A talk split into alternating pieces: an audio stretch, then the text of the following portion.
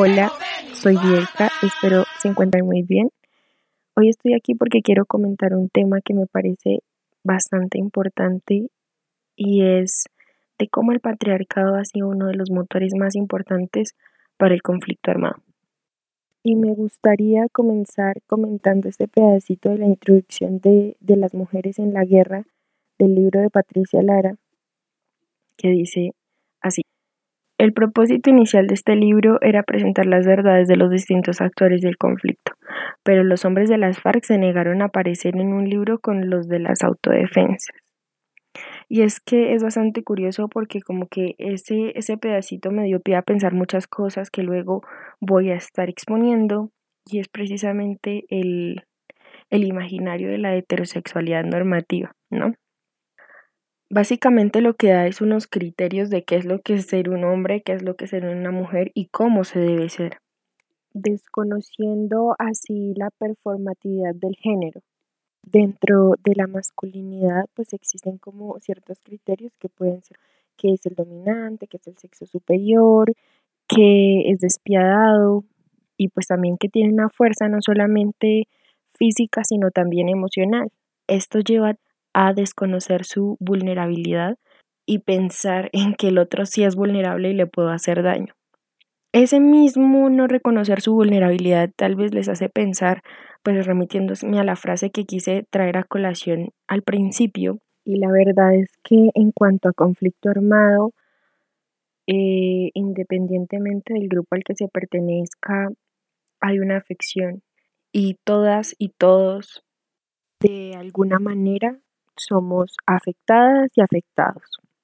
Bueno, por otro lado, me gustaría también ver cómo se ve a la mujer dentro de este conflicto. Porque por este lado la mujer ha sido vista no solamente desde la perspectiva del conflicto armado, desde, desde la guerra, sino también en general como lo otro, lo que no es hombre, básicamente pues como lo inferior. Es importante resaltar a pesar de esto, los papeles que se juegan dentro del conflicto de una mujer que participa en los grupos armados a una mujer civil, pues, pues es diferente, ¿no? Y además, eh, las experiencias en cuanto a interseccionales también cambian.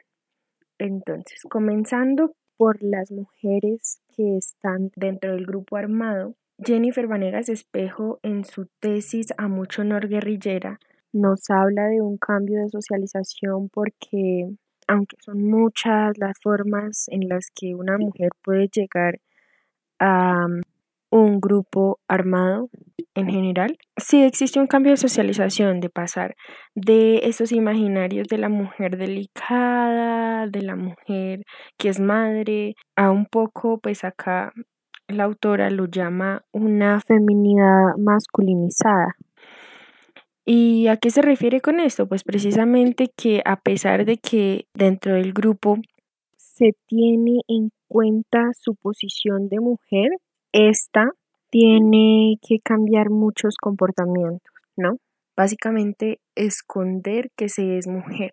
¿Cómo se hace eso? Pues mostrando una fortaleza emocional, mostrando una fortaleza física, haciendo los mismos entrenamientos que los hombres y no mostrarse de ninguna manera vulnerables. Y por ejemplo, eh, son aún más castigadas y no pueden hacer algo precisamente por el hecho de ser mujeres. Y en el momento en el que tal vez no puedes hacer estas cosas, te van a inferiorizar y te van a hacer sentir mal. Eso por un lado. Por otro lado también es que a pesar de que se están masculinizando aspectos de la mujer, se sigue teniendo en cuenta que, que es una mujer y que actúa de manera diferente y que es diferente. Y esto lleva también a que de pronto dentro de los mismos grupos eh, haya una división del trabajo y muchas mujeres pues no ocupen altos rangos. Por ejemplo, una mujer que llegó a ser dirigente expresaba que ella no podía llorar porque tenía que mostrar pues su fortaleza y que siempre tenía que hacer un esfuerzo por aparentar que tenía la misma capacidad física que ellos. Y pues al igual también decía que a esos hombres se les notaba la incomodidad de que una mujer los estuviera mandando. o por otro lado se enfoquen más en lo que es el trabajo con la comunidad o lo que es el cuidado, la enfermería y pues eso se puede evidenciar también en, en varios testimonios. Por otro lado, también existe esa sexualización del cuerpo de la mujer. Y aquí es donde varios testimonios eh, cuentan cómo a la mujer se le veía como una propiedad en muchos sentidos, ¿no? De un testimonio de Patricia Lara que dice, me pidió que me acostara a su lado, lo hice, yo no tenía deseos, pero temía que si le desobedecía me hiciera un juicio y me condenara por algo que se inventara. Él podía arreglar alguna cosa, como era el jefe. Y también en la Comisión de la Verdad, otro testimonio que es el de antes de ser guerrilleras fuimos mujeres arrebatadas del seno de nuestra familia. Y es que una mujer cuenta que fue reclutada y que a los meses de estar ahí fue violada esto fue repetitivo y muchas veces quedó embarazada y, y pues se le practicaron abortos. E incluso ya después pues tuvo una hija y pues igualmente no, no, no la miraba con ojos de amor porque pues era evidencia de que se le había practicado una violencia. Y yo creo que esto nos puede llevar al debate actual del poder de decisión sobre nuestro cuerpo como mujeres, porque históricamente la mujer en realidad no tiene ningún poder de decisión sobre su cuerpo porque somos vistas como o máquinas de reproducción eh, o en este caso eh, por la misma feminidad masculinizada se quita la posibilidad de ejercer la maternidad. Cabe aclarar que aunque muchas mujeres tuvieron a sus hijos y a sus hijas, los tuvieron que entregar y las tuvieron que entregar a sus familiares, porque en realidad el oficio de la maternidad en, en esta situación estaba prohibido. Ahora bien, también me gustaría hablar de la posición de las mujeres civiles que no estaban en armas. Y es que estas mujeres las ven precisamente como un territorio. Y esto lo dice Rita Laura Segato en su libro La guerra contra las mujeres. Como mujeres no, nos ven como, como un sujeto, sino más bien como un objeto, en el cual se transmiten códigos y mensajes hacia sus iguales.